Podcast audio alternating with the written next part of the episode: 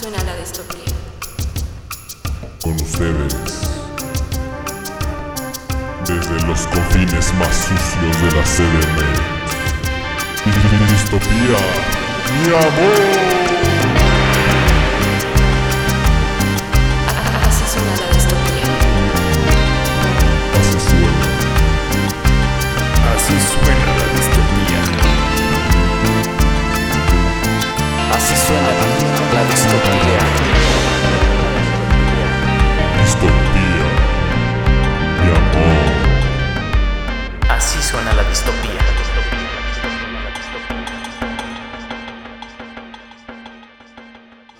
Modo, modo serio. Bueno, la pregunta que les quería hacer es: ¿qué prefieren? ¿Pelear contra un pollo cada vez que se sube en un carro? A la vez. ¿O contra un orangután con una espada una vez al año?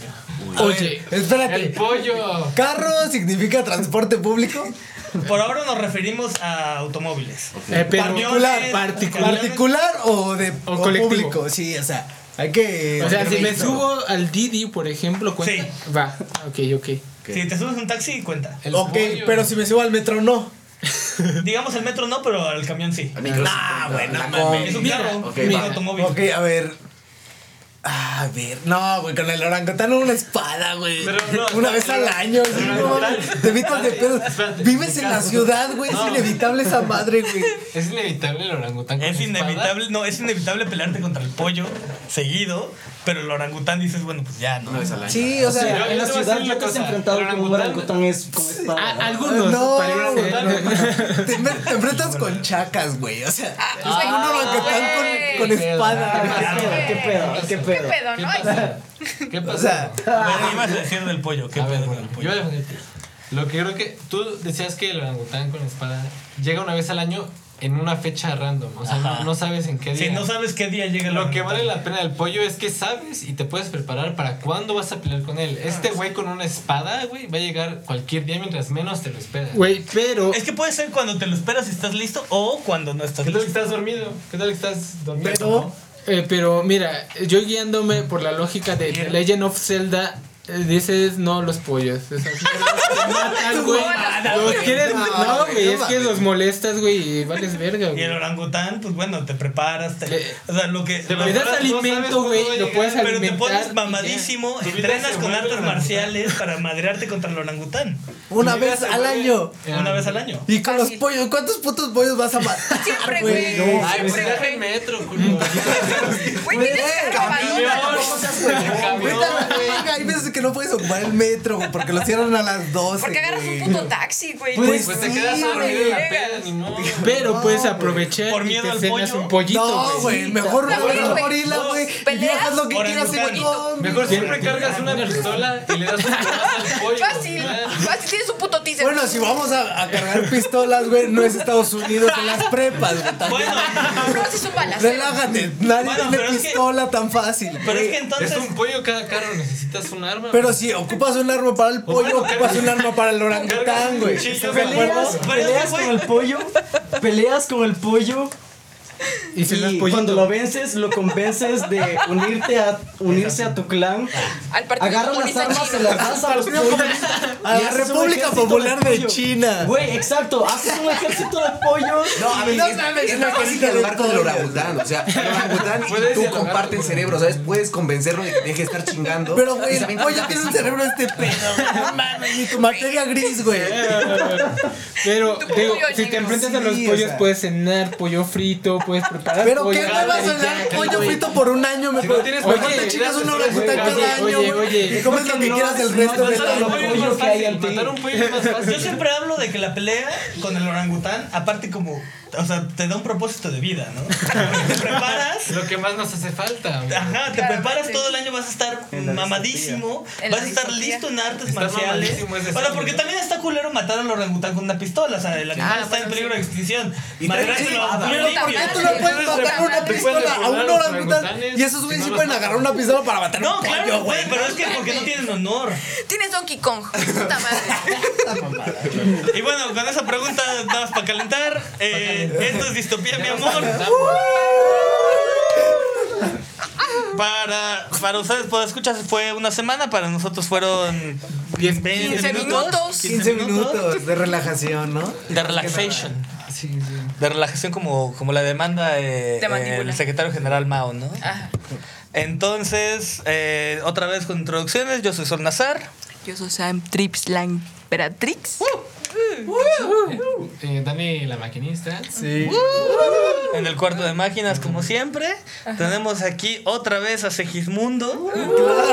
Papito. Saludos. Segismundo. Llegamos. Felices 21, papito. ¡Viva Tenemos. Haití! Claro. ¡Viva China! Claro. Claro que sí. Ya se convenció, ya se convenció. Segismundo. convencí. Segismundo. Entré en mi el mundo. Felicidades a la princesa. Entré, sí, claro. Tenemos todavía aquí al camarada Emma. Tenemos al camarada Edwin. ¿Qué ¿Qué tal? tal? Buenas Guapo, noches. por- Y de tenemos a nuestro a nuestro Residente residente principal. experto en la República Popular de de China. Claro que La, triple heroica. La triple honorable veces H, Sí. China. eh, Bolcheviki. Bolcheviki la vez pasada, hace 15 minutos, nos quedamos en que Mao eh, estaba regresando a la vida política, ya se había salido, estaba regresando a la vida política y estaba acusando a la banda de revisionista. Así es, así es. Estaba en la segunda purga del Partido Comunista eh, durante el periodo de la Revolución Cultural, que es del 66 más o menos. Eh, en este periodo de la Revolución Cultural tenía tres grandes enemigos Mao, ¿no? De- ya vimos al Mao dialéctico que, que replantea la dialéctica marxista-leninista, ya replanteó el, el centralismo democrático, la cuestión de las clases, etcétera, ¿no? Ahora este Mao ya está un poquito, un poco más loco, ¿no? Sí, mucho más. Ajá, ya, ya entra en un periodo de descomposición denso, ¿no? Y se vuelve un poco autoritario también por... Ajá, un, un periodo de descomposición un poco eh, denso, se vuelve un poco más autoritario. Hay intervencionismo de, de muchos lados del mundo también, ¿no? Se intenta una recolonización gringa que impiden los eh, soviéticos, naturalmente, pero los soviéticos también están intentando meterse en el territorio chino. Mao entra en un periodo casi como de paranoia. Entonces, durante la Revolución Cultural China, lo que hace es no confiar en los funcionarios del partido, sino en el pueblo chino, ¿no? Y saca estos cinco artículos del presidente Mao, entre los cuales el más popular es el que eh, dice que el que no investiga no tiene derecho a hablar. Eh, un- ¿Qué? Ajá. Modo. Pero la investigación Totalitarismo, obstaculizada por tu contexto, ¿no? Sí, sí, sí, pero tienes que investigar. Unos derechos por tu pobreza. Ah, No, exactamente eso es lo que iguala a todos los funcionarios del Partido Comunista y a los que pretenden ser parte del Partido Comunista, porque vienen de una tradición guerrillera, vienen de una tradición de contacto con el pueblo. Y si no investigas, es decir, si no te acercas al pueblo, no sabes cuáles son sus tu condiciones. investigación es acercarte Material. al pueblo. O sea, como Exacto. más. Claro, claro. Sí, sí, menos académica, menos Claro, esta onda liberal. sí, en todo, eh, todo este contexto también hay que eh, intentar ponernos, ponernos las gafas chinas. Sí, las gafas. Este, y no rojas, pen- las gafas rojas chinas, y con, las gafas con características chinas.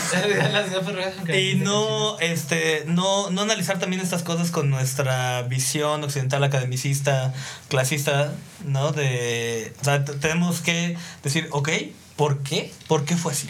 Imaginémonos. Como dijo, como dijo aquí este Bolcheviki, Se, lo- se estaba refiriendo a los funcionarios chinos, no tanto a la población china, ¿no? Exacto. En donde ellos pueden saber e investigar sobre sus propias condiciones, más si el funcionario te va a venir a decir, estas son tus necesidades, vete a la verga, pues no, puede, o sea, no debería poder hablar si es que no las conoces, ¿no? Exacto. Es lo que te está funcionando, en pocas palabras. Sí. Y eh, dentro de estos cinco artículos del presidente Mao, pues eh, también mm, plantea la necesidad de un panfleto que eh, guíe el pensamiento revolucionario guerrillero post este intervencionismo, ya recién fundada la, la República Popular, y establece una cosa que se llama eh, Las 100 Flores, el periódico Las 100 Flores, que son 100 críticas de 100 güeyes intelectuales que querían vertir sus críticas al Estado chino. Eh, estas críticas las toma Mao muy en serio, replantea el Estado popular eh, con sus diferencias con la República Soviética, plantea toda esta cuestión del aparato burocrático democrático, del que no investiga no tiene derecho a hablar, plantea la cuestión de la popularidad, o sea, es decir, servir al pueblo más que servirse del pueblo. No de la popularidad eh, no. Que conocemos co- que conocemos. O sea, no la popularidad liberal, no, lo No, eso. popular, el pueblo. Y estos, estos 100 críticos no la pasan tan bien debido a que, pues como les dije, Mao ya está un poco paranoico, ¿no? Así que hablen, Mao está loco. Pero lo que yo quiera que hablen. hablen, pero tampoco se pasen de Tampoco se lanza. pasan de lanza. Entonces purga algunos. Algunos sí se pasaron un poco de lanza, sí planteaban un camino hacia el capitalismo, unión con la República este, Soviética. Un montón de cosas que después eh, Mao los manda a un campo de reeducación. Salen los críticos. Casual, ¿no? Casual, es lo que hacen Típico. todos los Redúctate, trabajadores sociales en la secundaria, la verdad. Estás loco, te voy a mandar a suspensión dos semanas. ¿Te vas a recomponer? Cuatro años. Cuatro años. que en este caso fueron más. Y, y tras la, la política de las 100 flores, eh, ya bien conformado el Estado chino, viene la segunda vuelta de esta, de esta idea de la crítica, pero ahora con los estudiantes, ¿no? Y durante la Revolución Cultural empodera a los estudiantes, los vuelve guardias rojos y les da su panfleto de- del libro rojo, ¿no? Le, los- El pequeño libro rojo tan famoso. Exacto, con citas de Mao, pensamiento militar guerrillero, los instruye en cómo llevar la guerrilla, qué es lo que hace una guerrilla. No te peleas a chingadazos con la gente, sino que como guerrillero tú sirves al pueblo, ¿no? Lo ayudas a organizarse, a distribuir los recursos, a este, armarlos en caso de una invasión, etc. Los guardias rojos tienen distintas facciones para, para posteriormente, ¿no? Eh, los funda en el 66, son estudiantes todos, y van y distribuyen la, la, este, la idea maoísta. Eh, y después se instauran unas cosas que se llaman eh, jornadas de lucha de clases.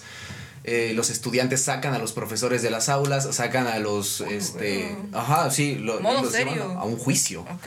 un juicio popular en el cual los interrogaban sobre distintas cuestiones acerca del pensamiento burgués y si eh, resultaba que estos sujetos intentaban de desarrollar ideas del imperialismo, eh, ahí en el, en el pleno los mandaban o a ejecutar o a un campo de reeducación o se los daban directamente a la policía. No sé, los guardias rojos tenían mucho Algo poder. hacían con esos güeyes que Sí. rompían. Qué ganas de poner en juicio a mis profes de la universidad, ¿no? Qué ganas Acá, de poner en- Pinche liberal, vete a la verga. Te voy a mandar a juicio ahí en pinche asamblea. La jornada de lucha O de sea, clases. creo que, creo que nos estabas comentando anteriormente uno, uno de, de como nada, esto es más an- anecdótico que nada, pero que, por ejemplo, utilizar los nombres de los científicos para sus teorías, este, se le consideraba como parte de este pensamiento imperialista liberal, en donde, claro, no, no, se le di, no se le quita a Newton la aportación que tuvo a la ciencia, pero no se le llama la tercera ley de Newton. No se le llama, no, se le llama la ley de conservación de La materia. eh, La energía. eh, no sé, La existencia. Algo.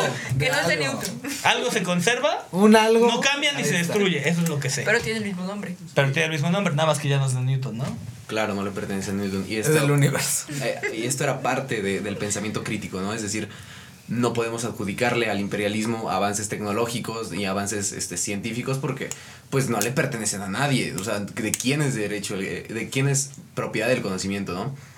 Y los comunistas se- plantean constantemente esto, hacen varios juicios, eh, interrogan a los profesores, hay, hay injusticias, claramente hay, es un proceso muy violento que no se puede analizar solamente con la lupa de los buenos y los malos, ¿no? Es una cuestión muy complicada, pero eh, el, el objetivo de esto es deshacernos del pensamiento occidental y formar un pensamiento propio de China.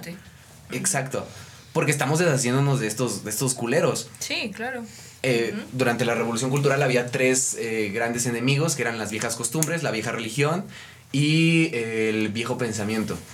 La vieja religión, el, este, el confucianismo, ¿no? Este, casi ascetismo, ¿no? Pobreza material y riqueza espiritual. La mandan a la verga. o sea, pues, A lo primero que se verga, van a a ver la es eso. primera. ¿no? Sí, destruyen Nada de segundas oportunidades, man. Sí, pura moralidad. Es que... sí, destruyen los templos. Bien dialécticos. Ellos, ¿eh?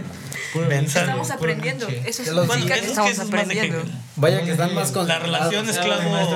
Vaya que están más pedos. Pero la moralidad de cada uno. Bueno, Claro. O sea, la moralidad cristiana, podríamos hablar de ello, No, pero no. en China eh, no, no reinaba tanto la moralidad cristiana, era otra, era una moralidad eh, vieja, pero también traída de traída del extranjero, ¿no?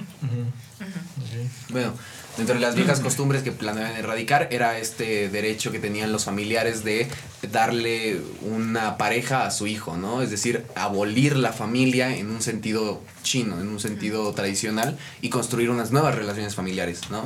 Puedes relacionarte si quieres con alguien más, ¿no? No te lo tiene que designar a huevo tu jefe. Pero que no sea de tu mismo género. Que no sea tu familia. ¿no? Importante. Eh, bueno, Bueno, si es Roma, vale más. También, también, también, también. O sea, a todo esto también hay que mencionar que, que, que el Estado chino no es eh, gran aliado de los derechos LGBT. Para nada. Eh, para No nada. es una de esas. Pero Ni digamos el Vaticano, ¿no? Porque había de alguna manera. Pero claro, justo vamos a poner en contraposición que el Vaticano tampoco. Sí, exacto. Actualmente mira. tampoco. dos potencias, ¿no? Del Pero, Vaticano reina o sea, también. pero, Qué a ver, a ver, a ver, aquí hay que aclarar un poco porque según lo que yo me he informado es de que no es exactamente que el Estado sea el homófobo, sino la aceptación en torno a las generaciones más, ma- más, grandes, por, ejemplo, por así decirlo, que aún tienen ese eh, esa, influ- en- esa influencia en la política, pues son quienes mandan e impulsan este tipo de leyes.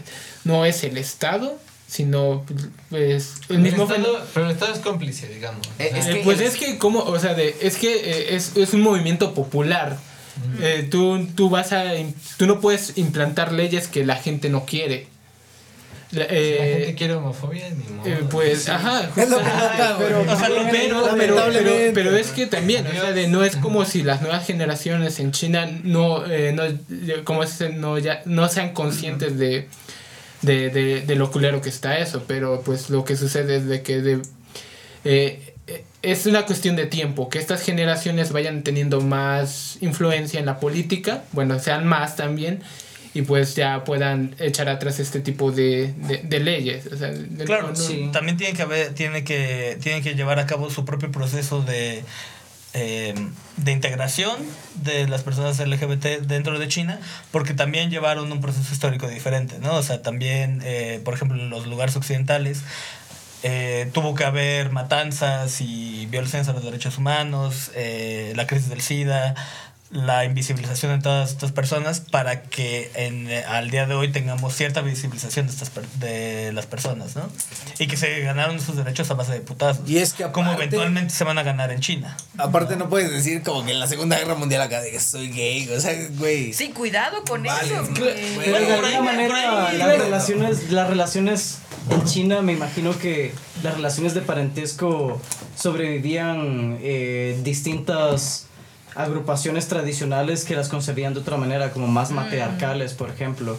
Y entonces, eh, de alguna manera confronta una visión del tiempo más diacrónica que más eh, teleológica como la que planteaba, me imagino, la revolución cultural que tenía que relacionarse así con, con el fin que era la revolución, que siempre tenía que haber un fin.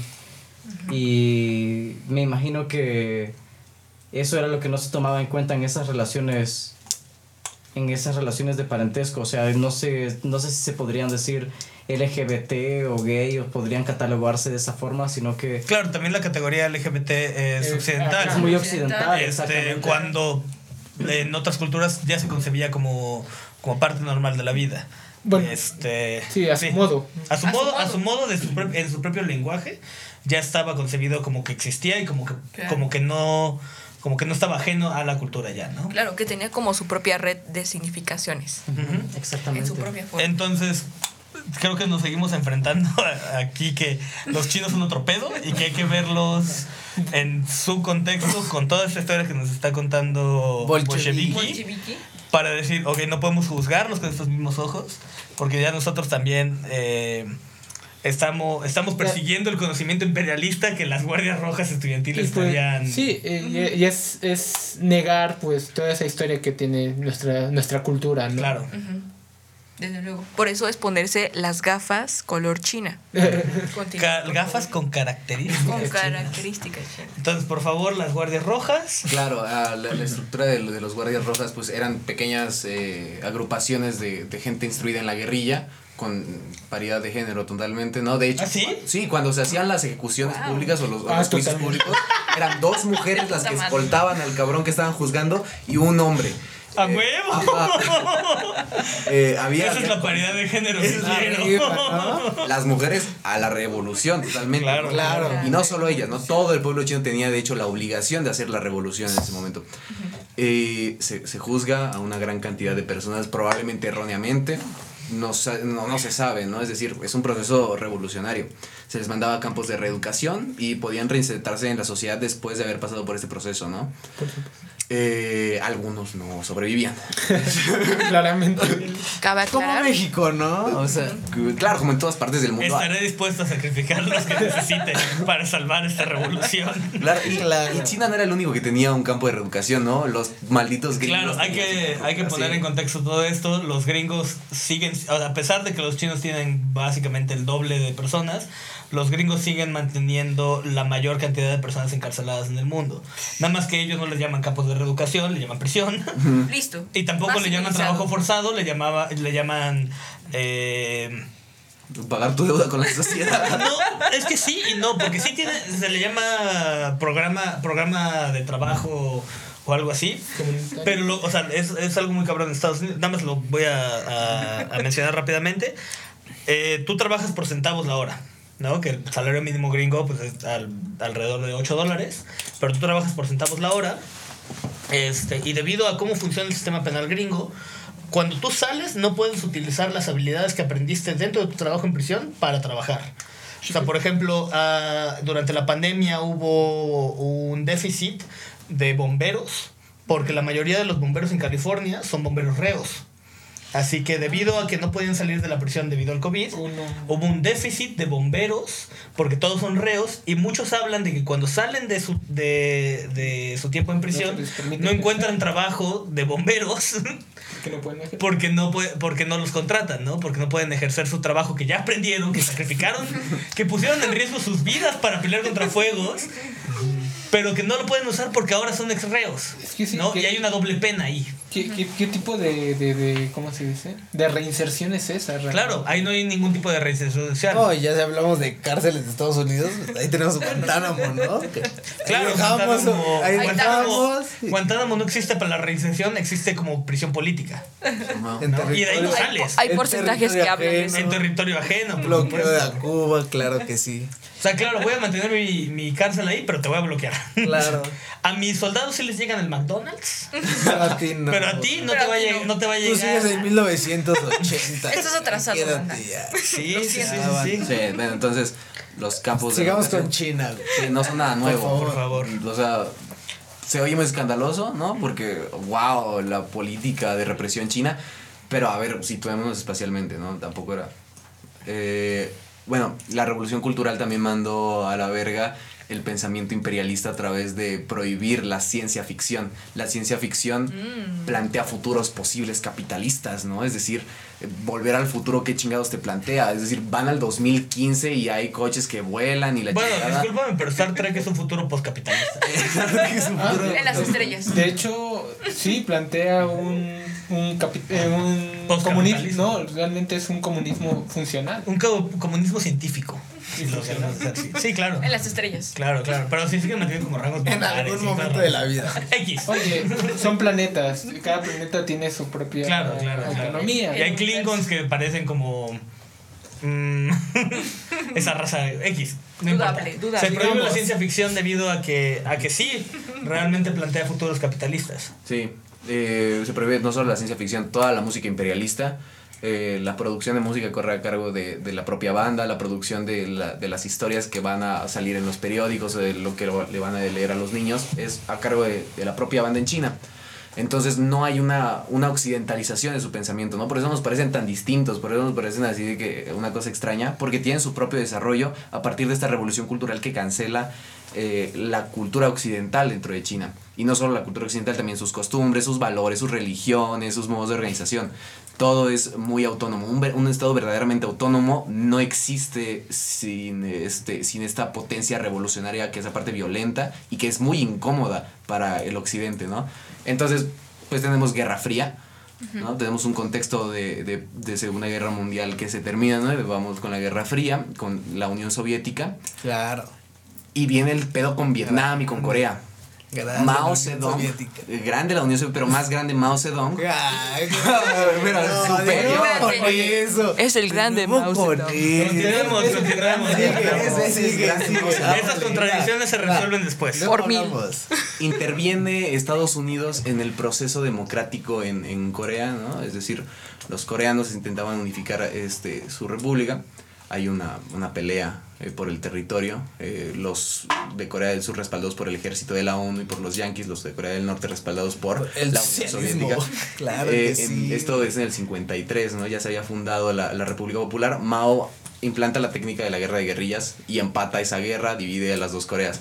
Luego pasa lo mismo en Vietnam, manda guerra de guerrillas, ¿no? No- unos cuantos años después, copia el mismo Gana. modelo y gana la guerra en Gana, Vietnam. Por dos. gana Es increíble. Vietnam. Increíble, sí. La cosa con el maoísmo y la guerrilla es que iba ganando mucho territorio y la, la doctrina de la guerrilla se iba implementando en muchas partes del mundo. Tenemos al Che Guevara, Fidel Castro, Ho Chi Minh, una El serie- comandante Che Guevara. Sí, no, es que también hay que hablar que, el- Otro guapo. que la, la manera en la que en la que la Unión Soviética buscaba adquirir territorio y pelear contra el imperialismo era, era mucho en sus propios términos, ¿no? O sea, Claro. un- una fuerza militar organizada, este, con, arm, con un desarrollo armamentístico suficiente como para decir, ah, pues yo- tú, me, tú me tiras una bomba, yo te tiro 20. Y bueno, los gringos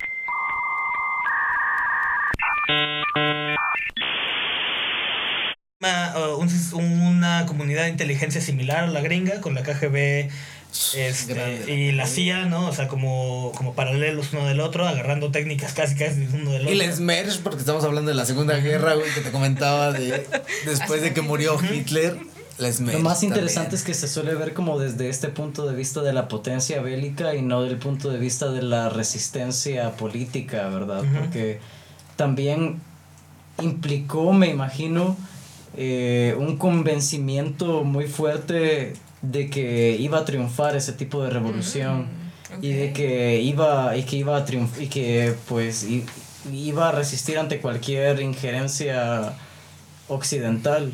Y eh, me imagino que también se puede ver desde ese punto de vista más este político, ¿no? Más de la eh, de la resistencia social y de la resistencia de la comunidad, no sé, pero pues, Claro, es que la Unión probablemente Soviética- ya me estoy convenciendo del Estoy maoísmo, cayendo en estoy el como- maoísmo. Es- la Unión Soviética forma todo un bloque político de Ajá, potencia, mientras que, claro. mientras que lo, lo del maoísmo es una revolución de las bases, de, de lo popular, ¿sabes? Porque retoma mucho esto de, del agrarismo, de llevar la revolución del campo a la ciudad, que fue la revolución cubana, sino un principio maoísta. Eh, entonces, Ojo ahí. ajá, ¿Y quién perdura, no? La, ¿Los soviéticos o, o los, o los chinos, Sí, la revolución bueno, cubana, pero es que tampoco puedes hablar de los últimos gobernadores de China con los últimos gobernadores de la URSS. Claro, claro, claro. Gorbachev, pero- bye. O sea, es lo que te digo, que, que este, Desde Gorbachev, mira, Que, este- tam- que también, por ahí me, por ahí me escuché una cita este, que hablaba de la URSS en donde decía, este, cuando tu competencia con los gringos es, yo puedo producir jeans mejores y más baratos, ya perdiste la guerra, ¿no? O sea, ya, ya perdiste en el campo ideológico. O sea, que, que el socialismo funcione como una forma más eficiente de manejar la producción no es argumento suficiente para justificar un cambio eh, social y económico, ¿no? O sea, nada más porque es más eficiente. Sino que realmente tienes que generar un mundo diferente o una posibilidad de mundo diferente, un fin de un mundo diferente para poder para que la gente se siga siga apostándole a, a la revolución, ¿no? Claro. Y, a la, y al posible. y eso es lo, justo lo que se le aplaude a China. Claro, Y es lo que claro, China. claro, Es justo claro. lo que se le aplaude a China. Aplausos. Aplausos a Mao. Lo logró. Ronda de aplausos a Mao. Eh, Maldito lo logró. maldito lo logró. Lo mal- Maldito bastardo. lo Maldito logró, sí. bastardo. Luego, Pero bueno, eventualmente ya el maldito bastardo. Loco. Ajá, se, se volvió un poquito loco y empezó a apoyar a distintas facciones de los guardias rojos. Estos entraron en disputa entre sí en lugar de estar denunciando el imperialismo y se pelearon entre ellos. Llevó al colapso de, de, de ese sistema de, de purga ideológica. Pero continuaban con la industrialización propia, continu- continuaban con el- los planes educativos propios, reabrieron las escuelas después de no sé cuántos años de, de este, batalla cultural. Y, y la vida en China se desarrolló a partir de ese momento eh, que diría Walter Benjamin que es una mónada. Detiene la lucha de clases, detiene el tiempo materialmente histórico y establece un nuevo curso de la historia completamente. A partir de estos, estos momentos que parecen violentos y escandalosos. ¿Qué pasa con Mao? Mao muere en el 76 o por el 70 más o menos. Vaya, ¿no? Y antes de morir, eh, platica con el presidente de Estados Unidos, que creo que era Nixon, ¿no? ¿76? Ajá, setenta y tantos. ¿Qué hora es? No, güey, Nixon no estaba, güey, porque. Carter. Negocia con, con- eh, platica con alguno de esos presidentes. Porque el Con algún 82. yankee, güey. Es que Platica con algún en- pendejo yankee. En el 80 ya fue Reagan. Y después fue lo de Kennedy, ¿no? No, Kennedy fue antes.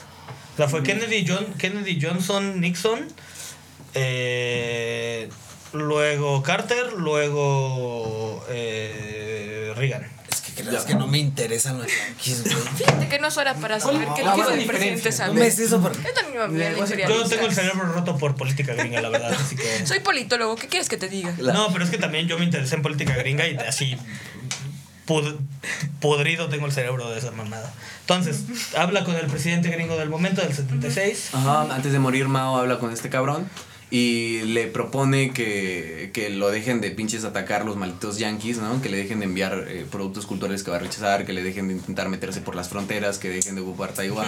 ya, ya, Ajá, chingar. Porfa, deja de estar chingando. Deja de estar chingando, cachaj. Y, y dice, va cámara, y dice, entonces se reintegra China a la ONU, este, y, y el proceso de la, eh, este, de la revolución cultural se detiene.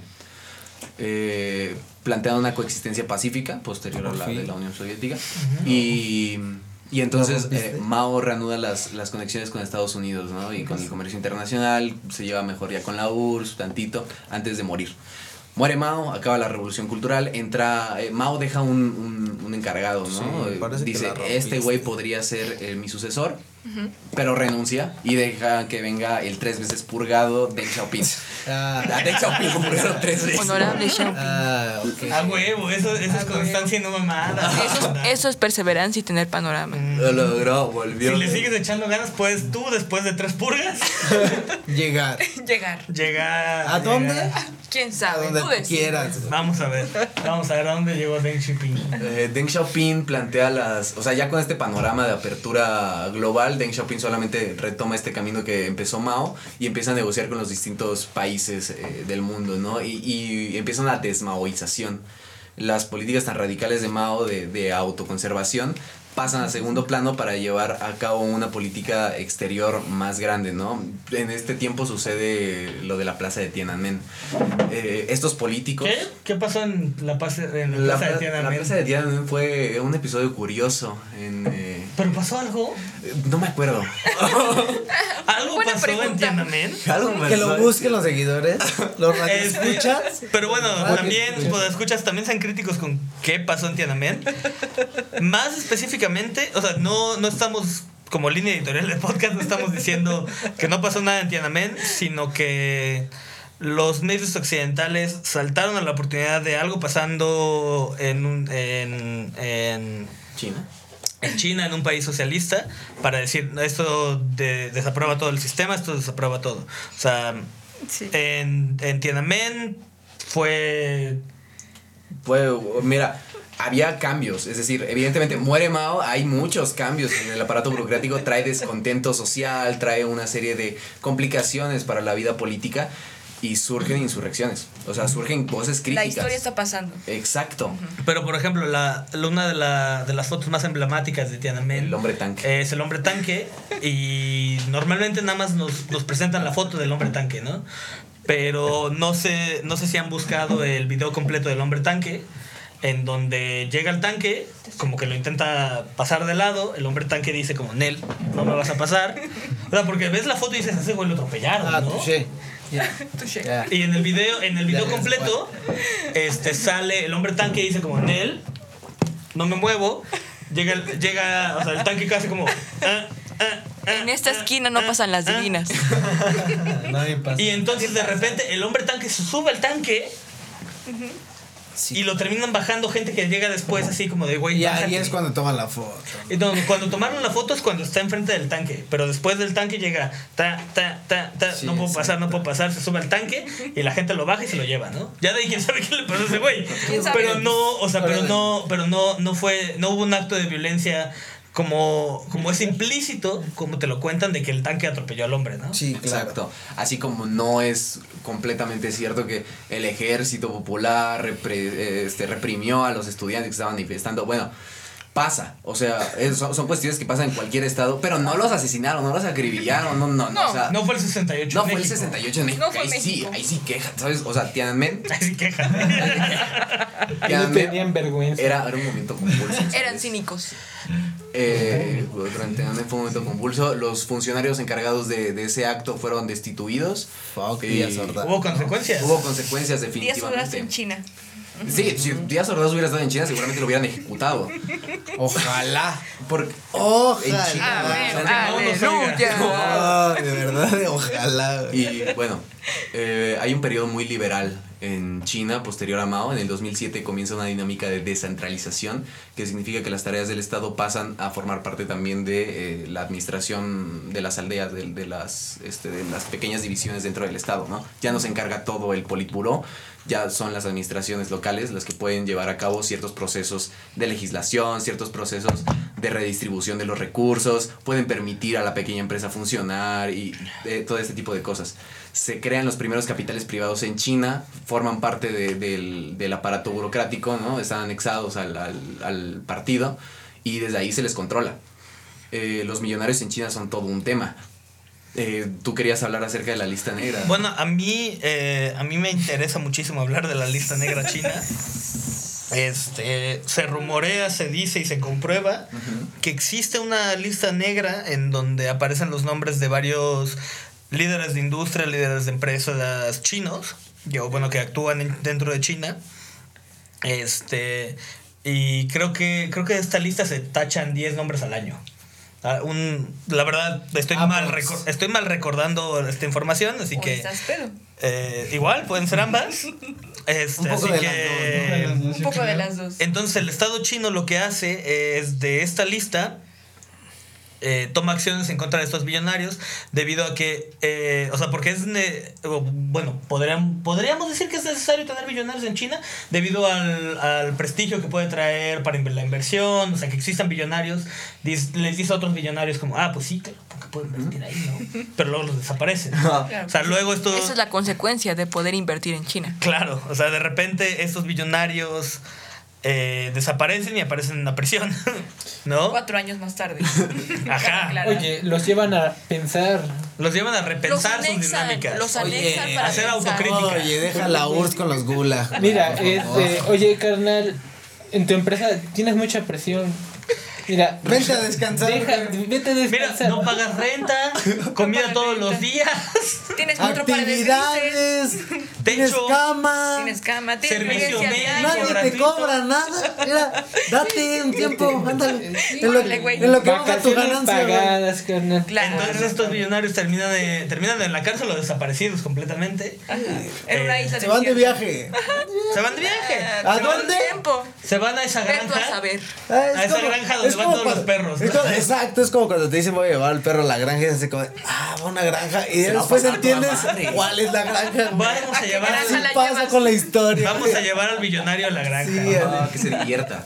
Ahí va a estar libre. ahí va a estar tener libre. para correr. Déjalo, va, va a descansar. Exacto. Entonces, eh, lo- el gobierno chino lleva esta lista en la cual mantiene control, eh, control y vigilancia de los billonarios para que no, eh, no se les vaya a salir de las manos, ¿no? Porque pues estos cabrones también co- tienen muchísimo dinero, el cual podrían usar para cualquier otro propósito, ¿no?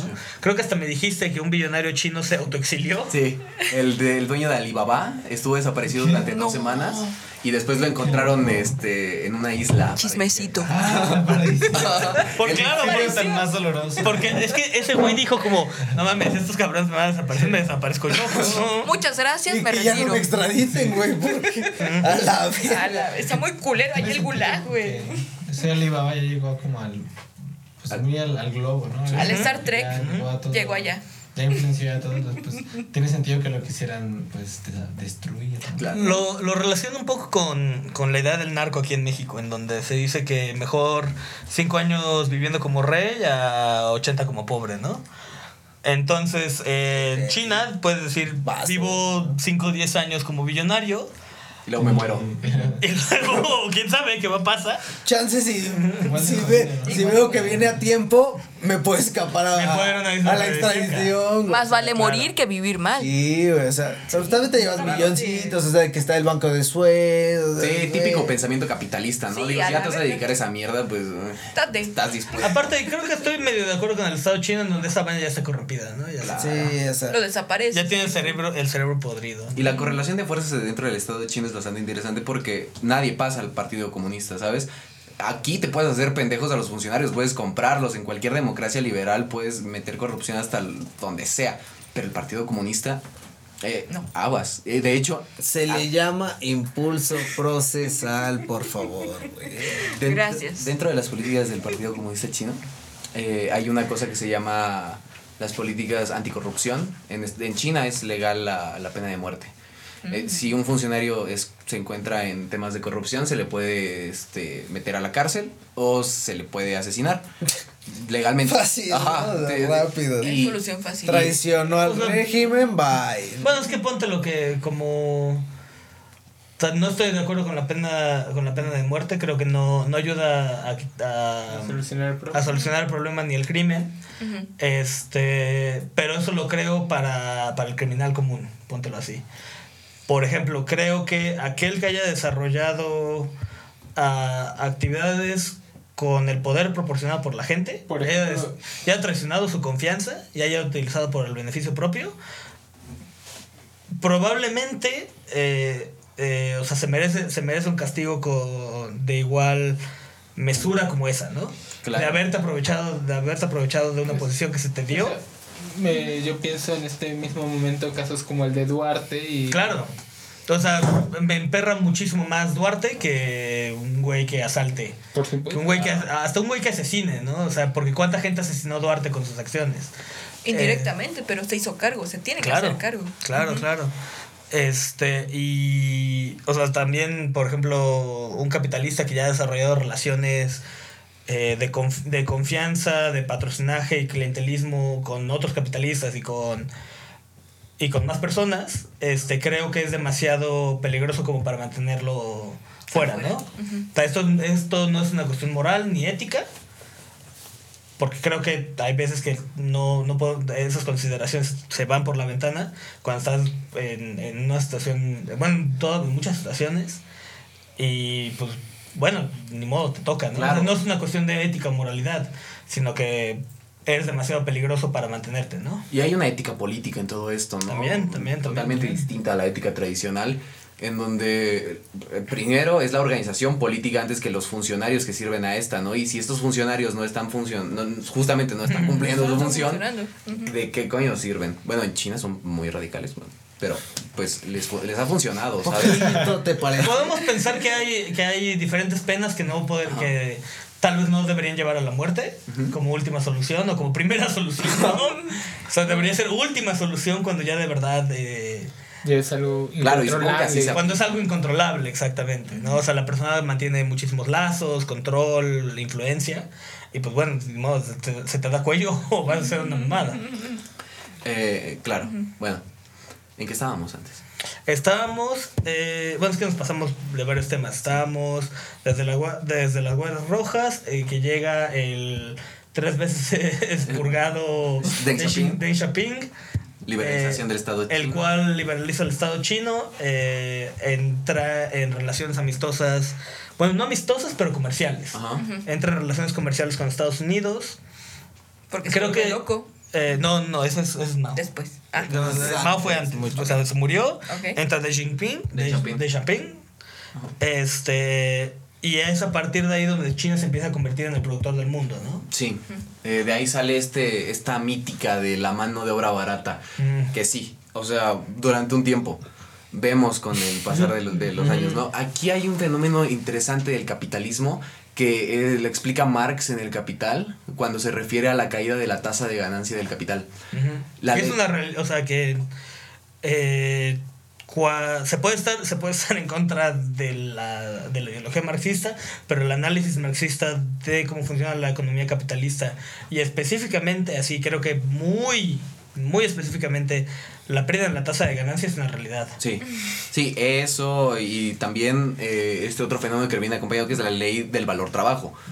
Eh, por favor creo que necesitamos necesitamos o sea, ¿Qué significa se necesita una explicación de qué es la ley de valor trabajo Y y, la pérdida de la eh, tasa y de la ganancia. pérdida de la tasa de ganancia porque son conceptos eh, muy básicos para poder entender sí, eh, Toda la demás historia. exacto claro. que eso. musi- mucha gente malentiende, ¿no? Y- claro Claro claro y para eso está distopía mi amor para hacer que la van a entender Para aclarar ideas. dudas. aclarar ajá Ideas y dudas. Ajá. Bueno, la ley del valor trabajo, dice Marx, eh, que refiere a una progresión paulatina de las técnicas y de los modos de las máquinas que se utilizan para producir mercancías.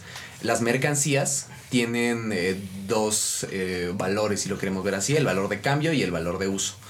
Eh, el valor de uso es para qué te sirve y el valor de cambio es eh, la cantidad proporcional de esta mercancía con respecto de otras para que se intercambien. Eh, se lleva a partir de- del dinero, ¿no? Es decir, el dinero es la mercancía que funciona de manera central para intercambiar otras, ¿no? Y todas se comparan a través del dinero. Eh, lo que dice la ley del valor trabajo es que, que el trabajo socialmente necesario para la producción de algo, es decir, lo que en promedio se tarda un productor normal en hacer lo que sea, va a determinar su valor, digamos una botella, ¿no? Me tardo seis minutos en hacer una botella. Esos seis minutos de, tiempo de trabajo van a estar encapsulados en esa mercancía que yo voy a vender. Entonces voy a cobrar mis seis minutos si solamente vendo una. Pero si vendo un lote de 100 botellas, voy a cobrar lo proporcional a ello. Pero también hay que expandir sobre la idea del trabajo socialmente necesario, porque el trabajo socialmente necesario, justamente porque es trabajo socialmente necesario, no es simplemente el tiempo que te lleva a ti a producir esa botella, No. sino el tiempo que, se, que conlleva la extracción de los materiales para crear esa botella, el tiempo que se usa para tú continuar tu propia vida y tu reproducción social, o sea, que puedas seguir existiendo en este mundo, eh, y el tiempo, o sea, el tiempo que se ocupa como ser humano que tiene necesidades eh, biológicas de entretenimiento, de este tipo de cosas, para poder crear una cosa, ¿no? Claro, todas estas condiciones materiales que producen al, al, al, al trabajador, al productor, eh, de- entra en este concepto del trabajo socialmente necesario para la producción de algo, ¿no? Y esto encapsula valor, es decir, las mercancías encapsulan valor, se puede intercambiar entre ellas porque son valores de cambio y eh, a partir, claro, del dinero. Y esto trae eh, dos fenómenos. Uno es la progresión de las técnicas que se utilizan para producir algo, ¿no? Eventualmente el tiempo para producir algo será menor porque te vuelves profesional. O porque tus medios de producción evolucionaron y son mejores, ¿no? La máquina que antes te producía una sola botella te va a producir ahora 40 porque evolucionó, porque se dio un- un- una acumulación de ganancias que te permitió la investigación, que te permitió la innovación. Y esto trae un detrimento en el precio de las cosas porque ahora se pueden sobreproducir. Si antes vendías una sola botella con 6 minutos de trabajo, ahora vas a vender 40 botellas en un minuto de trabajo. Y esto detrimenta su valor de cambio, lo cual lo vuelve un- una, una mercancía más barata. Esto es la ley del valor trabajo y la, la, este, eh, la ley de... Ah, ¿Cómo se llamaba? La, eh, La ley de pérdida de ganancia. la pérdida de ganancia de- del- del capital. ¿Qué pasa en el capitalismo? Lo que pasa es que no se in- primero, la innovación no es prioridad para los burgueses. Segundo, la sobreproducción sí es su prioridad. Entonces se estancan las mercancías, quedan fuera de- del alcance de los proletariados. Estas in- incrementan su precio porque son exclusivas como para un solo sector de la población y eh, se cae una crisis, ¿no? Eso produce crisis cíclicas. Eventualmente estas mercancías van a tener que salir al mercado en un valor reducido y reactivar la economía, ¿no? Pero en, primero, en primer momento crea crisis cíclicas. Los burgueses no se interesan por la innovación en sus máquinas ni por la perfección, ni, bueno, sí por el perfeccionamiento de las técnicas, pero solamente para seguir explotando. Y en cuanto alguien se vuelve profesional en hacer algo, es el que se encarga de hacer todo, ¿no? Es decir, no se contrata más gente, se contrata a una sola persona para hacer el trabajo de muchas personas. Ay, wow. Y eso, ajá, y eso crea algo que se llama la sobrepoblación relativa. La sobrepoblación relativa es no vamos a contratar más gente porque la gente que tenemos ya hace un chingo de chamba y no le estamos pagando por eso y nos estamos volviendo putamente ricos. Eh, de, esta, de este concepto se deriva otro que es el de el ejército industrial de reserva. eh, gente desempleada que sostiene tu empleo. Básicamente, por 100 güeyes que están desempleados y tú estás trabajando, si te pones en huelga, si te pones pendejo, si no trabajas, si quieres derechos, traen a uno de estos güeyes a que haga tu trabajo porque ya vives en un periodo de sobrepoblación relativa dentro de tu, de tu centro de trabajo. Eh, Esto nos trae distintos problemas en el capitalismo que, por ejemplo, en el capitalismo el capitalismo de Estado, del socialismo con características, con características no Qué nombre tan largo, ¿eh? Eh, la producción está planificada para empezar, ¿no? Es decir, se tiene una noción de las cosas que se van a vender y de las cosas que se van a producir. En- y, y en caso de que se sobreproduzca, el Estado tiene la obligación de compensar estos, estos sobreprecios para que la banda los pueda eh, adquirir es, y- e incluso planifican los periodos de consumo, ¿no? Como aquí tenemos el Buen Fin o el Black Friday en Estados Unidos, allá son periódicos. Cada mes sale una oferta así como de reducto de precios del 40% de esta mercancía para que vayas y la consumas. Y de ahí se nivela la oferta y la demanda en A China. huevo. Eh, De hecho, eso es bastante gracioso porque, de hecho, hace poco mm, pasan este, este eh, por la prensa occidental, eh, eh, ponen como, como no- notas periodísticas con títulos totalmente amarillistas de se viene crisis y China está incitando a su población que consuman tal cosa y dices no pues básicamente es un buen fin pero acá Pero te lo aquí- quieren vender como, Claro. como eso Pero ¿sabes? los yankees quieren solo en una semana. Allá Cuando China lo produce cada mes. Bueno, es que en realidad los gringos no tienen, no, no, o sea, necesitan ahorrar todo el año para poderse ir a su Black Friday, intentar matarse con otra gente, o sea, entrar, entrar casi en casi en conflicto armado para poder conseguir una tele a buen precio. y luego al próximo año que las armas tele. casi no se venden ahí, güey. Claro, claro. ¿Cómo O se sea, sabe? Es una este. Llevan un control muy estricto de las personas que tienen armas. No, no sé si te has visto este anuncio de regreso a clases. Eh, Con armas al Tres lado. por dos. 200, armas. 200 dólares menos en las armas. Una hora de. Claro. Tres episodios ya.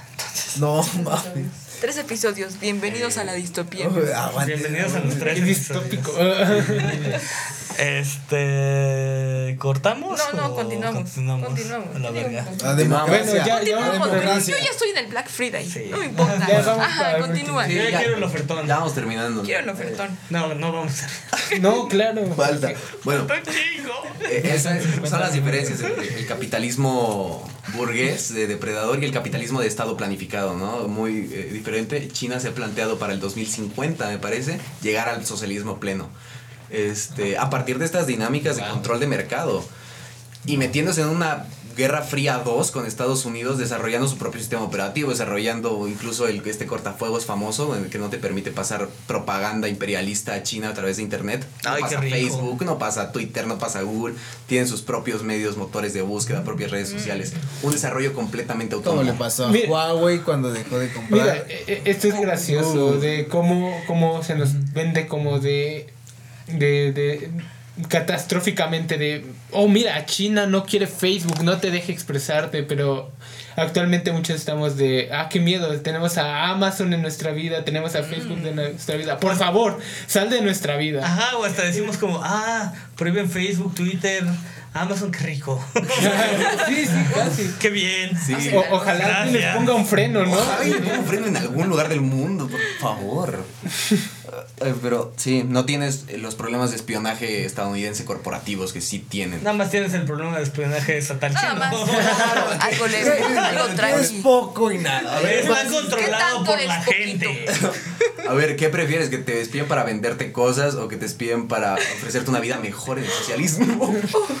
Ca- Tanto Tampoco seamos- Que no, vendas, que no vendas también la, la historia del sueño chino, ya también. También, tampoco seamos sí, inocentes. Claro. No solo es para eso. No solo es Claro. para eso. Hay que saber Pero, cuál bueno, es el propósito Claro, porque de eso. ahí sí voy a admitir, sí hay una parte de que te van a dar eso. Pero no solo es para eso, ¿no? Tiene costo y beneficio. Claro, más. es una realidad, ¿sabes? Es algo que Esa oferta y demás. Eso es, eso es este pensamiento capitalista. Costo beneficio, Esto es Shark Tank. ¿Estás dentro o no? Vete a la mierda. Bueno, pero es una realidad, ¿sabes? O sea, no, se, le- se le tiene que abordar desde algún lugar y pues bueno, existe así.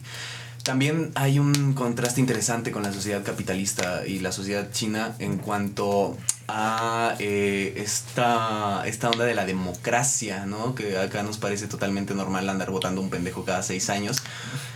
Para que haga su desmadre, ¿no? Para que Hay que gobierne darle él chance solo. a otro. Para que decida armar una guerra contra el narco. Hay sin otro avisar a pendejo en nadie. la fila. Y llamarlo así. Felipe Calderón. Y ahora. Ajá, nos parece completamente normal darle todo el poder a un pendejo que tiene un partido, ¿no? Pero nos Que vale parece, verga, güey. pero nos parece descabelladísimo que cada cierto tiempo se discute en una asamblea. el La destino democracia es del una que es una locura. Claro. Nos parece muy loco que un grupo de chinos se reúne en una asamblea para advertir sus problemas y que se resuelvan en un pleno central, ¿sabes? Y no solo eso, sino que se administren sus recursos no a partir de las voluntades de un güey hegemónico, sino de una gran cantidad de personas dentro de una asamblea Qué que pesado. deciden eso. Sí, es, es un sistema completamente distinto y es a lo que nos lleva el concepto de eh, la democracia superior china. ¿no? Los chinos conciben que su estado es un estado de democracia más avanzada. Esta- ese nombre es muy largo. ¿Por qué es superior la democracia china? es más ágil. ¿no? La comunicación del pueblo y, y los representantes es directa, es más directa. Ajá. Eh, la- los planes quinquenales, la planificación eh, de la economía surge a partir de este tipo de consultas. No, no son ocurrencias de algún güey que gana. ¿Qué se le ocurre? ¿no? Ajá. Vamos a hacerlo. Vamos a hacer una guerra contra el narcotráfico. No, son necesidades del pueblo. Y aparte, vamos... En una guerra contra el narcotráfico.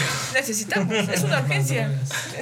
Menos drogas. Claro, y, y aparte, la, la filosofía pragmática del Estado chino los, los aleja como de estas, ten- de estas tendencias ideológicas, ¿no? Que se podría pensar, como son un partido comunista, a todo lo que sea comunista, yo lo voy a apoyar y no negocio con burgueses, cosa que no pasa. Los capitalistas chinos negocian constantemente con capitalistas de otros países y crean proyectos pragmáticamente que, que funcionan en la vida práctica. Es decir, en El Salvador están construyendo una nueva este, biblioteca con tecnología china inversión que no se da con los este, imperialismos. Claro, cuando has visto que Estados Unidos construir una biblioteca? Nunca. Porque Yankee. Porque malditos yanquis te construyen un golpe de estado, si acaso. No, te construyen un. Te ayudan. Un este Un un, campo par- un parque un campo industrial. un campo militar. Sí, una industria. Guantánamo. Pero nunca una biblioteca. Una prisión. Jamás visto. Una prisión también la jala. Dejemos ahí Guantánamo. Y, ¿no? y no solo es eso, sino es la inversión dentro de la zona. Una escuela privatizada. Colegio. Privatizado. Colegio. Y y te digo, es la inversión dentro de la zona que ah, provoca constantes innovaciones dentro de los territorios en los cuales invierte China. Por ejemplo, hay una zona económica especial en El Salvador, que es el puerto más importante de, de- de El Salvador, le pertenece a los chinos. Y ellos industrializaron esa zona, ¿no? es decir, la volvieron más ágil, pues, metieron tecnología de su propio estado. Oh, uf. Podría parecer esto eh, imperialismo, probablemente. Depende de cómo lo Mira, queramos es como el ¿no? tercer, cuarto evento que nos intenta sabotear. Claro, Sí, después sí. de Taiwán nos está trayendo la almohada La asesina. almohada. No lo vieron, pero me También es que la se ponen contra. Sí, no, se cayó una almohada y se cayó un, Un pizarrón. También es que meten a Stalin, ¿no? O sea, Sí, muere Stalin y todo vale verga. Este. Con una URSS. Eh, sí, hay, hay muchas diferencias entre el Estado chino y el Estado... Bueno, es que también lo. Este. Cuando el Estado chino hace préstamos, los intereses son bastante tranquilos. Ujú. Este, y los plazos de, pla- de pago son bastante grandes y los chinos no demandan como, como el Fondo Monetario Internacional que privatice toda tu economía. Claro, eh, además los chinos en esta cuestión de los préstamos son el principal socio comercial de Bolivia. El Estado plurinacional de Bolivia está respaldado por, por el gobierno chino y es el que más préstamos da, superando al FMI en Ecuador, en Bolivia, en Perú, es decir, en todo el cono sur que vemos una alza del pensamiento comunista. Digo, no me suena descabellado que, que, que surja, ¿no? Es decir, hay una inversión de un Estado comunista que nos Hay está varo. Hay varo.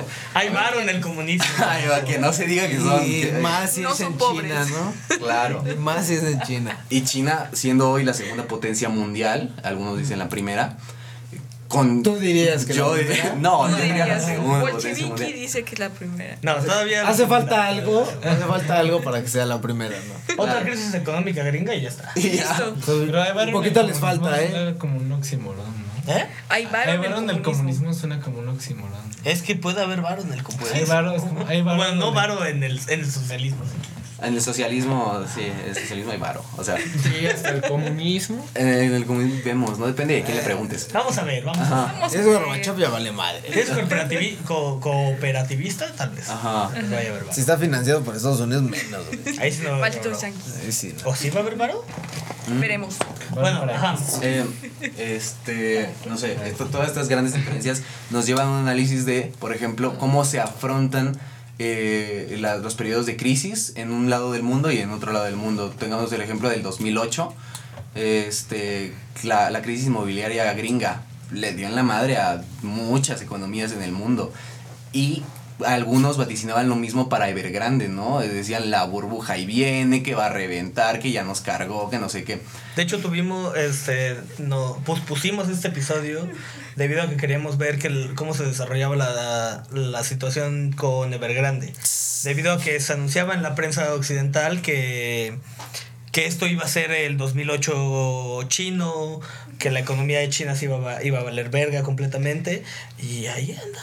Y De repente Perfecto. llegan y la compramos, te salvamos el pedo, pero Pero, con el ajá, varo para el- pagar lo que debes, güey. Una especie de monopoly. Sí. El capitalista Bizarro. privado pagando su deuda, eso no se ve en Occidente. O sea, Y no. aparte la empresa que da al, al Estado chino. No. Que la gente no pague el costo de la empresa.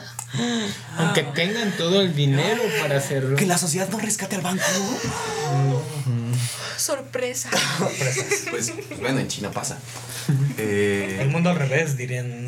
Claro, y el Estado chino paga las pensiones y los salarios que no, no este, obtuvieron los trabajadores durante el periodo de incertidumbre, ¿no? Y los jubiló, el privado paga su deuda y Evergrande sigue cotizando en la bolsa, se está recuperando y está invirtiendo ahora me parece que otra vez en automóviles.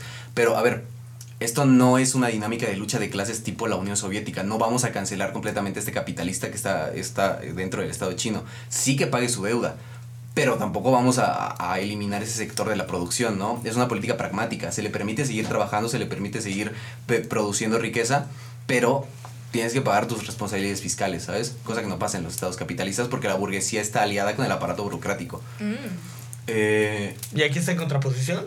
aquí la... la ¿O está como condicionada por el aparato? Eh, estatal? sí, sí, justamente se enfrenta al, al aparato estatal porque, a ver, el Estado chino puede en cualquier momento sacar una empresa para estatal y hacerte la competencia. Hay un... Y eventualmente decirte dejamos, ah, expropio. Te expropio, claro. O sea, como un propio monopolio del Estado, por así Muy Lázaro. Cárdenas. Mm, No. Es que no es monopolio del Estado, sino que siempre está la amenaza del Estado de decirte, ah, ¿te quieres poner pendejo? Va. Ajá, inténtalo, ¿sabes? A ver. Eh, bueno, eh, con todas esas proporciones, uno pensaría, verga, no mames lo que contaminan los chinos, güey. Porque son un chingo aparte, o sea, son 1.400 millones. que este, a pesar de que son esa cantidad de gente, eh, per cápita las personas creo que consumen tres o cuatro veces menos que Estados Unidos. Ajá. O sea, si pensar, o sea, y también hay que pensar en esto, que los países eh, occidentales capitalistas exportaron su producción extractivista y contaminante a China. Ahí se produce todo lo, todo lo del occidente y ahí es de donde sacan la mano barata para poder comprar sus cosas. O sea, si se produciera, si se produciera todo en Estados Unidos, los precios explotarían muchísimo porque no podrían pagar el salario mínimo gringo, ¿no? Lo pueden pagar en China porque China, hasta cierto modo, la verdad es que permite todavía... eh, La mano de obra barata. la mano de obra barata de la explotación, ¿no? Pero también eso, o sea, aún en un movimiento de, de ajedrez de cuatro dimensiones, pues ya se concentraste toda la industria en tu país, ¿no? O sea, en el momento en el que tú digas, no, No te vendo. no te vendo, se cayó el mundo, ¿no? Claro. Así que también, también creas una, una obligatoria coexistencia con el capitalismo, ¿no? En donde tu socialismo no lo pueden tirar, porque si lo tiran vale verga todo. Pero tampoco puedes acabar de tirar el capitalismo. Pero es que ya tienes control de sus industrias, ¿no? O sea, poco, poco más le faltará para decir, ah, pues Bueno, es que los gringos tienen muchas armas nucleares. Ah, esos malditos gringos. Maldita sea. Malditos gringos. Esos malditos gringos. Pinches armas nucleares. Si no tuvieran ese pedo estaría más fácil. Ya sé. Bueno, los. Sí, ya no se hubiera acabado Corea- Corea del Norte, ¿no? O sea, No. tira para. No, el, el yuche no, es, no está tan avanzado. No, el Yuche tiene unos cuantos misiles balísticos, pero. Ajá, pero Ahí no está, se mantiene. no jalan. Eh, em, Se puede chingar a Corea del Sur, tal vez. definitivamente. Eso sí. Ya es avance, ¿no? Algo Poquito a poquito. Adiós K-pop. Claro, Corea del Sur, luego Bien, Taiwán. ¿no? O sea, bien. Eh, bueno, entonces, eh, sí, la se siempre exporta la, regresamos a Taiwán. se exporta la, la contaminación a, a China este, y se culpa a China de, de ser este gran contaminante, pero también China es el, en este momento, el que más desarrolla tecnologías de transición a una economía no dependiente de, de los fósiles. Claro, esto tiene que ver con el principio no innovador de la burguesía que se mantiene en lo que le, das, le, le da ganancias. En cambio, los capitalistas chinos de, de- que pertenecen al Partido Comunista Chino no tienen miedo de mover sus capitales a tecnologías verdes, ¿no? Y lo vimos recientemente con esta pequeña crisis energética que tuvo China, porque intentaron descarbonizar su economía, pero las reservas de carbón que tenían eran increíblemente grandes, lo que los llevó a un déficit de producción de energía porque no tenían aún los materiales necesarios para producir su nueva energía, no tenían tanto litio. Este, vuelven a meter el carbón a la ecuación y ahora pretenden acabárselo para poder transicionar de manera menos violenta a una energía verde y el proyecto de energía verde más eh, importante de este siglo es el sol artificial chino, que es una producción de energía a partir de eh, la fusión nuclear o fisión nuclear. No, la fisión nuclear es la, Lo que hace el sol es fisión. lo que es el sol es fisión. Fisión, sí. Es juntar. Exacto, es eso, es fisión nuclear Ajá, fusión dentro es de un. No, no es al revés. No, fusión, sí. fusión es cuando Necesitamos juntas, un fisión es cuando separas. Ajá, fisión es cuando se rompe un átomo. Fusión. Tienes eh, razón. fusión. Sí. Fusión. pues, Como cuando Goku y Vegeta. Sí, Ajá, exacto. la fusión. Fusión, güey. Tienes toda la razón. La fisión, básica. la fisión nuclear es cuando se separa. La fusión nuclear es cuando. Ah, Es un proyecto de fusión nuclear, donde... eh, Ah, no. Entonces, ¿el sol qué hace? ¿Fisión? no, el... fo- Eh, sí, porque crea helio. Lo que hace su centro es de. Bueno, se centra en metales, creo que son átomos pesados que tienen más de un. ah, no, me acuerdo qué pedo. Bueno, se supone que. eh, no, no, no, es que mira, ve. Es que el sol en su centro es pesado y está rodeado por gas. O sea, lo que hace dentro de su núcleo es separar. Eh, ¿Cómo se dice? Separar. átomos. ¿Átomos? átomos y entonces crea átomos de helio a partir de átomos. Pero el helio es. Pero. No, el helio eh, es de los menos complejos. O sea, pero no. Pero no. eh, la masa del sol como que va absorbiendo cosas y se vuelve más pesado. Porque por eso eventualmente se vuelven. Se crean supernovas. Ah, no sabía eso. O. No, pr- primero eh, el sol se apaga Ajá. y después explota. Y es cuando se crea la supernovas. ¿Cómo llegamos aquí? Ay, no sé. Bueno, pero digo, el punto es eso, se separa, se separa y se crea helio, pero eh, a la hora de liberar, o sea, a la hora Hay de química separar, involucrada. crea, eh, crea grandes cantidades de energía, que es lo que se quiere. Exacto, y es una energía renovada, es una energía limpia eh, y también es una energía que se puede utilizar para alimentar a grandes ciudades en China y en todo el mundo, ¿no? Es un proyecto que se está trabajando en Francia y es un proyecto que se está trabajando en China, es decir, no es exclusivamente chino, ¿no? Ya hay otras potencias involucradas, pero a partir de la dirección del Partido Comunista Chino, que fue quien lo planteó, quien fue quien desarrolló la tecnología a partir de los investigadores que se forman en universidades públicas del Estado Popular de China. Es decir, La Gran República. Exacto, las virtudes de la revolución se ven todavía a día de hoy en este tipo de proyectos. Es que nada más me imagino a, a gente en el Partido Comunista Chino que básicamente son de sociales, diciendo como, sí, un sol, no, lléguenle, há- háganlo ciencias. Quiero un sol, ahorita, al al- rato. A la voz o te encarcelan. A la, A la voz no eres imperialista. no, Mira, Culpo de traidor. No, no, no, no. Mira, si dices no ser capaz ahorita, mira, te mando allá a pensar un poquito. Ahí se te ocurrirá algo. Por supuesto, mira, A no hay distracciones, bro. Piénsale. Estás en cuatro paredes. gris, Escribe en las güey. paredes. Sí, Tómate güey, una vacación. Por supuesto, Claro, todo pagado, claro, claro. claro, lo que quieras. Eh, bueno, Entonces, el partido, bajo la dirección del Partido Comunista Chino se están proponiendo alternativas de energía, sí, alternativas políticas con el centralismo democrático, sí.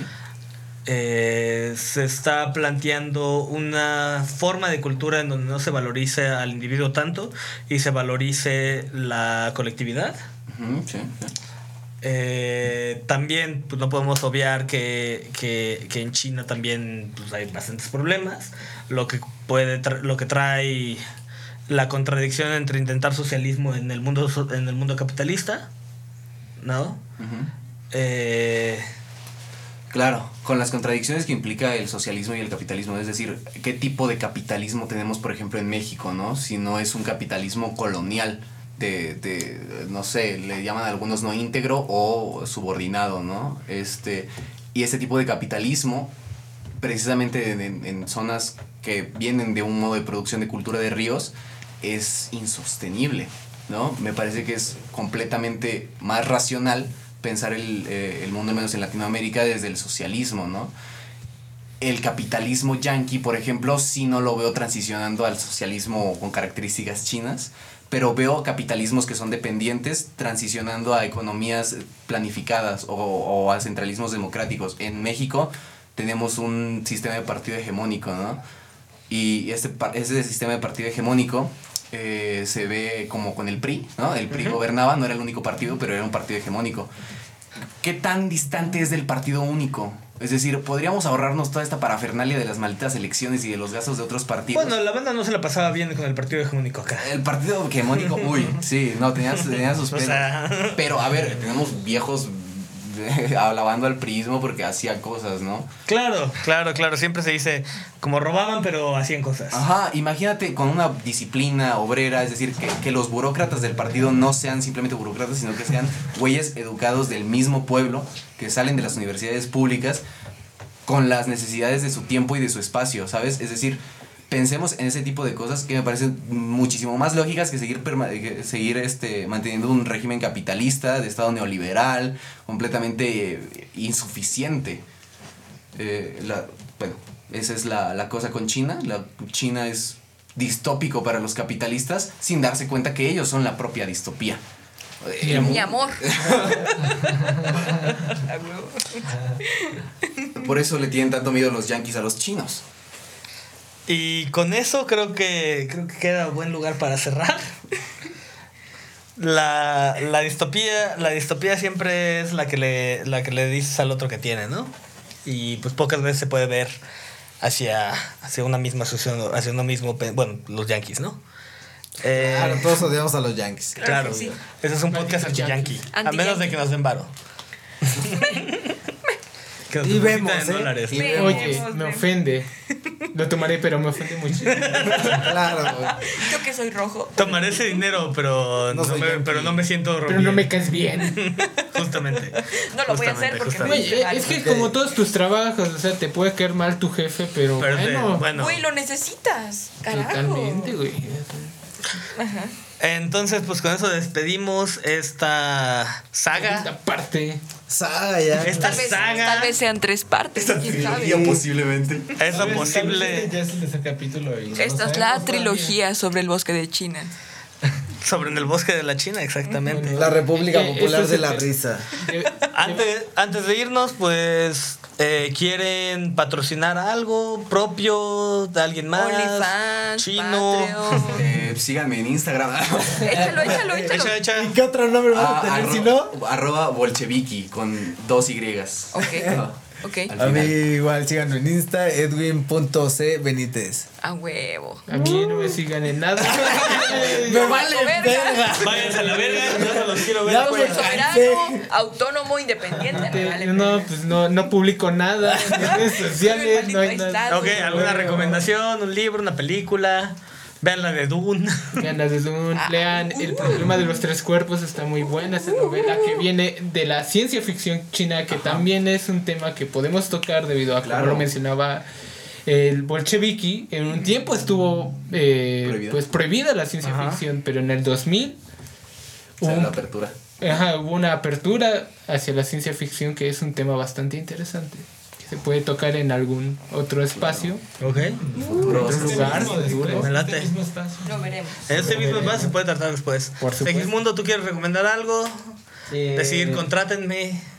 No me Pues- contraten, váyanse a la verga, no, me ju- no se junten conmigo, sí júntense conmigo. sigo con esa opinión de que tampoco me sigan en nada, pero también me encanta la disociación que implica pensar en otros lares del planeta no occidentales y que podemos hacer otras formas de organización social y otras formas de consumo, otras formas de vivir la vida. Síganlo, pero en la calle, eso se refiere. Pensé Si lo encuentran, salúdenlo. Salúdenlo. No sabrán cómo es, pero Si escuchan su bellísima voz, ahí dicen, ese es Segismundo, lo Ese voy a seguir hasta su Si casa. hablas tan lindo como yo, soy yo. Ah, Bueno, Viendo como Samtrix, la emperatrix. bueno, yo fui Sol Nazar. Yo soy Sam Trix. Vayan a seguir a Mira Transgresora, Narcademia, Distopía. 25.400 personas escucharán esto y no me importa a quién le importe. Y ya, Dani la maquinista. Y Dani la maquinista. ¡uh! Eh, chido, bye. hasta luego. Ikari Shinji-kun. Acabó. Bien.